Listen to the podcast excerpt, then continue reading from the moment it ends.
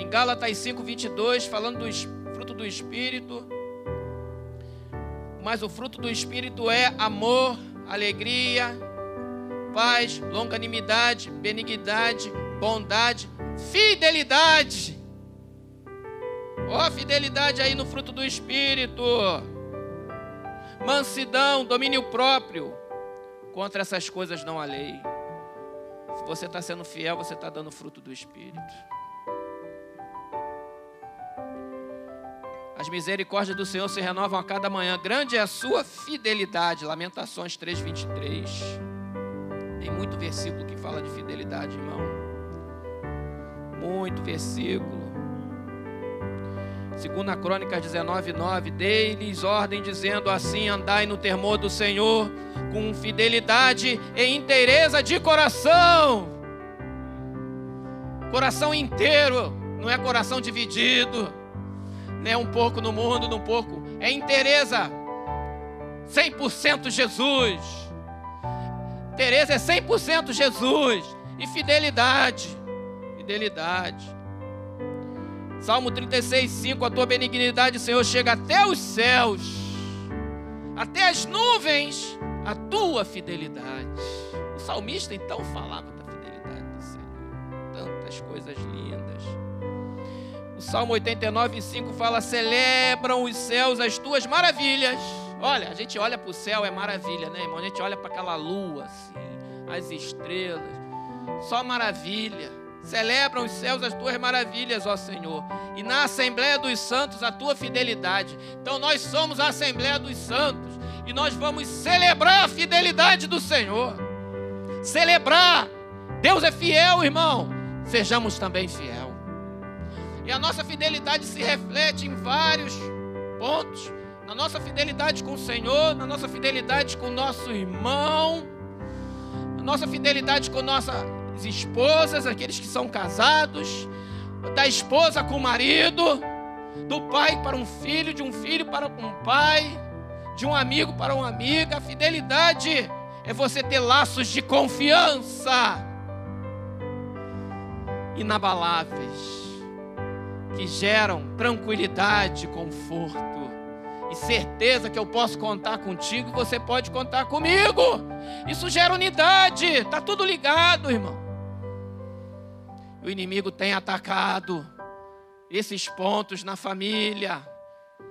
Vários casais, não só no mundo, mas na igreja também, porque os padrões do mundo querem entrar, mas Jesus é maior, Deus é maior. Existe um plano de Deus poderoso, e esse plano não pode ser frustrado. Se coloca na brecha, na presença de Deus, deixa Jesus no teu barco, porque o barco de quando que Jesus está, ele não afunda, irmão. Pode ser um barquinho pequeno. Pode ser um barquinho pequeno. A tempestade pode ser grande, mas se Jesus estiver no teu barco, ele não vai afundar. Porque tem muita gente andando no Titanic, no transatlântico, ele vai afundar. Mas se você estiver num barquinho de vela, de madeira, mas se Jesus estiver lá com você, ele não afunda. Se liga nessa palavra. Não é as riquezas deste mundo, não é o poder desse século que faz você ser feliz ou que garante a tua estabilidade, a tua segurança, muito menos a tua salvação da tua alma.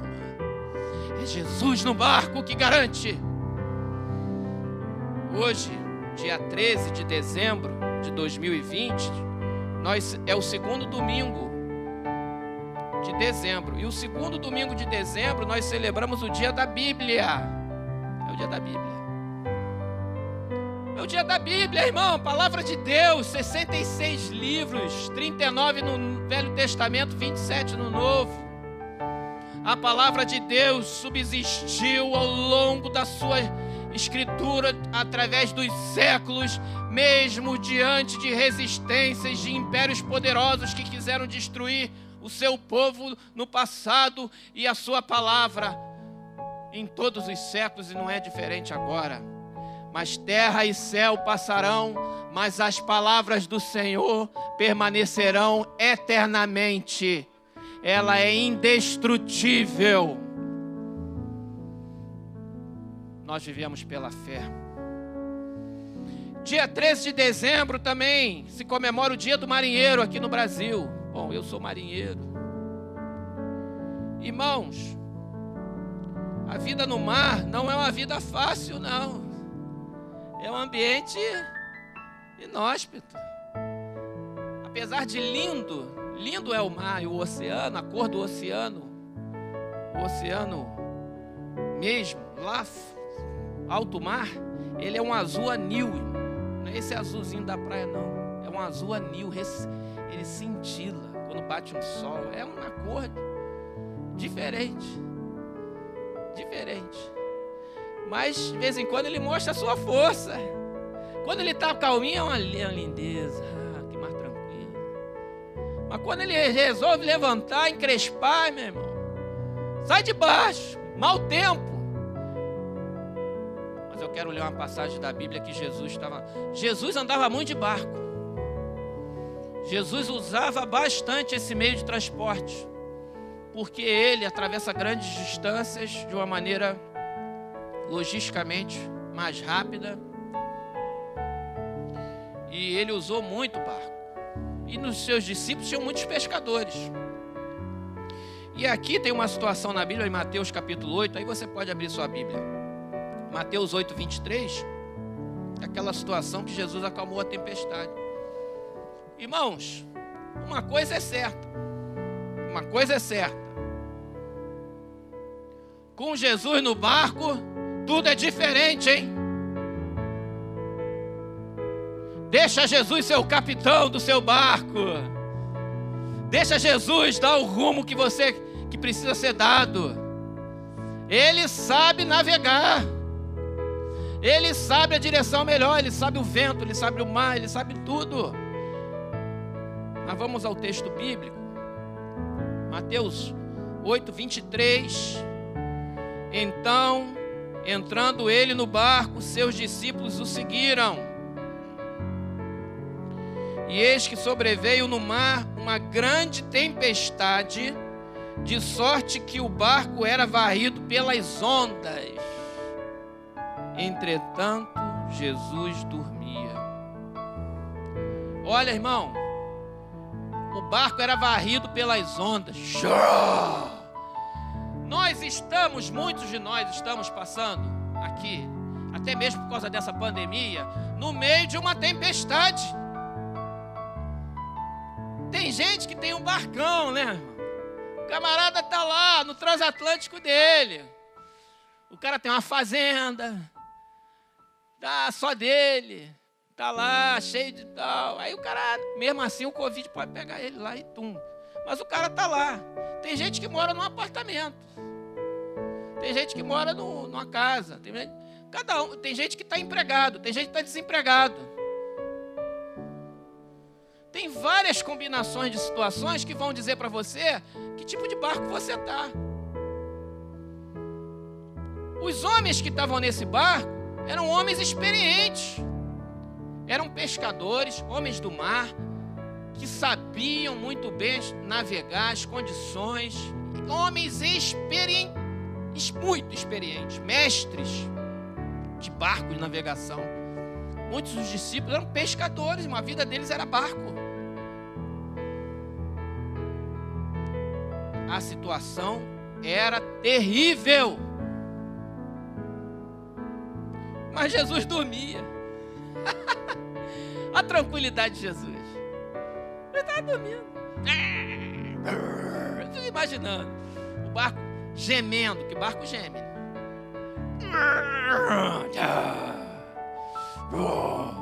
Aí o pessoal, caramba, vai para lá, vai pra cá. Aquela correria, gritaria, Jesus lá. Tranquilaço.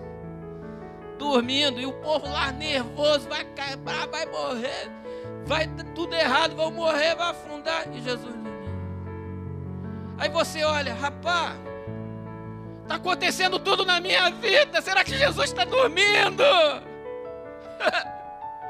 A Bíblia diz que não dormita nem dorme, guarda de Israel. Mas você pensa o quê? Que Jesus mesmo dormindo ali, no corpo, porque estava em carne, né, irmão? Jesus estava em carne, tinha que dormir. Ele estava ali. Por quê? Ele estava no controle mesmo dormindo no barco. Deus estava no controle, mesmo sem emitir uma palavra. Às vezes a gente pensa que Deus só está no controle quando Deus dá uma palavra para você. Quando levanta um profeta e profetiza: Meu servo, eis aqui tal. Deus pode fazer? Pode. Mas se Deus não falar, não significa que Deus não está no teu barco e no controle. Jesus está no teu barco. E a Bíblia diz que o justo viverá pela fé. Pela fé, nós sabemos disso. Versículo 25. Mas os discípulos vieram acordá-lo, clamando: Senhor, salva-nos, perecemos, estamos morrendo. Olha que desespero, irmão. Estou tentando levar vocês para a cena. Tenta imaginar a cena dentro de um barco. Homens experientes. Não estou falando de marinheiro de primeira viagem, não. Era gente com mão cascuda. Que pegava nos cabos, pegava na madeira. Era gente braba. De navio, de mar. E eles foram a cor do mestre. Acorda porque nós vamos afundar e nós vamos morrer. Esse é o sentimento. Vai ser tudo, vai acabar. Eu não tenho dinheiro para comprar a comida. Meu casamento está ruindo. Meu emprego, minha situação está perecendo, está afundando. Mas os discípulos foram lá e falaram: Senhor, salva-nos, perecemos. Versículo 26. Perguntou-lhes então Jesus. Jesus respondeu com uma pergunta. Meu Deus. Eles estão achando o quê? Que Jesus ia levantar assim igual um super-herói. Cheguei! Super Jesus! Tan, tan, tan. Acho que é assim, igual o pessoal de Hollywood. Isso é brincadeira para a gente assistir e ficar rindo na televisão. Não é nada disso, rapaz. Ele é o, é o filho de Deus. Ele não precisa nada disso. Jesus respondeu com uma pergunta: Por que sois tímidos, homens de pequena fé? Deus, Jesus deu logo uma exortada. Ele não calmou o mar de primeira, não. Primeiro ele chamou a atenção. Por que sois tímidos? Homens de pequena fé. Jesus permitiu aquela tempestade para provar a fé deles, para chegar no limite e falar: a fé de vocês só vem até aqui, e ela é pouca, precisa aumentar. E hoje a fé de vocês vai aumentar que mais do que salvar a vida de vocês, vocês vão sair daqui transformados pelo poder de Deus e não serão mais os mesmos depois dessa experiência. Era esse o propósito de Deus na vida daqueles discípulos. Eles não foram mais os mesmos depois da experiência da tempestade.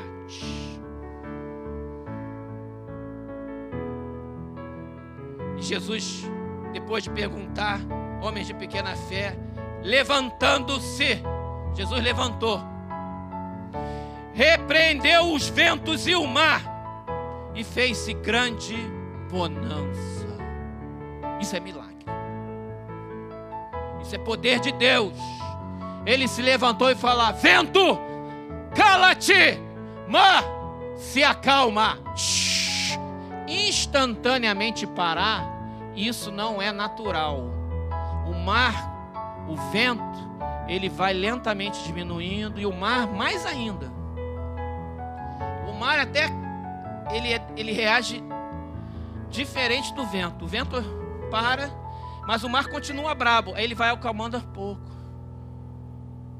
Porque tem muita energia ali, é como se fosse um capacitor. Tem muita energia ali ainda para ser porque ele ficou muito tempo, o vento ficou ali levantando ele até ele calmar, ele vai calmando, lentamente, não se acalma. Quando acalma, de repente, rapaz, que que é isso? Esse teu problema, essa tua situação no teu casamento, essa questão, Deus acaba com ela a hora que Ele quiser. Ele só dá ordem. Ela acaba. Ela tem tempo, princípio, meio e fim e um propósito que coopera para o teu bem. Entende assim? Toda circunstância da vida tem princípio, meio e fim e coopera para o teu bem. E a hora que Deus determina, se cumpre. E maravilhavam, versículo 27, e maravilharam-se os homens, dizendo: Quem é este que até os ventos e o mar lhe obedecem? Rapaz, aqueles homens ainda não tinham a compreensão plena de quem era Jesus. Quem é esse camarada? Ele cura, ele faz milagre, ele prega maravilhas, ele ensina coisas maravilhosas, liberta. Agora, vento e mar? Ah, não, isso. Quem é ele? Eles conhecer, a gente precisa conhecer Jesus, mano, irmão. Para a gente não estranhar quando o milagre chegar. Quem é esse? Mas vou dizer uma coisa para você: quanto maior a tua intimidade com Deus, quanto maior a nossa fidelidade com Deus, que se reflete na fidelidade com os nossos irmãos, com a nossa esposa, porque uma coisa está ligada à outra. Quando a gente é fiel a Deus, a gente acaba sendo fiel nas outras coisas também. Vai começar a acontecer grandes coisas na sua vida, grandes transformações, grandes milagres. Precisamos experimentar os milagres? Precisamos. Precisamos fazer a obra de Deus? Precisamos. Mas Deus quer te usar, Deus quer me usar, Deus quer nos usar. E nós precisamos ser fiéis a Deus em todas as coisas experimentarmos mais a santificação do Senhor, que é um processo de aperfeiçoamento. Experimentarmos a unidade do corpo de Cristo, de maneira que possamos juntos, juntos, fazermos essa obra. Ninguém faz obra de Deus sozinho, não, irmão. Precisa de apoio, precisa de ajuda, precisa de cooperação, amor e unidade, pensamento junto, menos oposição, menos partidarismo, menos eu acho que estou mais certo que o outro. Ouve os líderes da igreja, ouve, ouve a direção que Deus tem dado. Segue e ora. Quem é este que até os ventos e o mar lhe obedecem? Esse é o Jesus, é o Senhor, o capitão do nosso barco, the captain, o comandante. A nossa igreja, se fosse um navio, Jesus é o comandante, nós somos apenas os marinheiros do comando dele. E nós confiamos nele, porque nós sabemos que ele é bom. Ele sabe, se necessário for, ele vai acalmar a tempestade. O barquinho da nossa família, cada um tem o seu. Coloca o governo desse barco na mão de Jesus. Coloca o governo do barco da tua família na mão de Jesus. Deixa Jesus entrar. Deixa Jesus fazer. Busca mais a presença dEle. Não podemos andar muito tempo fora da comunhão dos santos irmãos. É dentro da comunhão que se manifesta o poder de Deus. A verdade da palavra, a orientação que vem de Deus. Temos que estar unidos. Esse ainda é o ano da unidade. É o dia 31 de dezembro. O ano da fidelidade é o tema do ano que vem. Já estou falando dele. Mas estamos no ano da unidade. Temos que estar dentro do barco, irmão. Se você foi dar um passeio, pegou um outro barquinho, está indo para longe, volta rápido. Que o navio está navegando, irmão. Não fica para trás, não. Nós estamos navegando, não fica para trás, não. Volta. Participa. Vem na igreja, faz um esforço. Prioriza. Eu queria deixar essa palavra com a igreja, uma palavra de fé, de esperança e de confiança na fidelidade do Senhor. Jesus está no barco. Se esforça para estar na presença de Deus. Às vezes é necessário esforço, romper com a inércia, romper com aquela preguiça, romper com aquela vontade de fazer outra coisa. Vence isso e ser vencedor.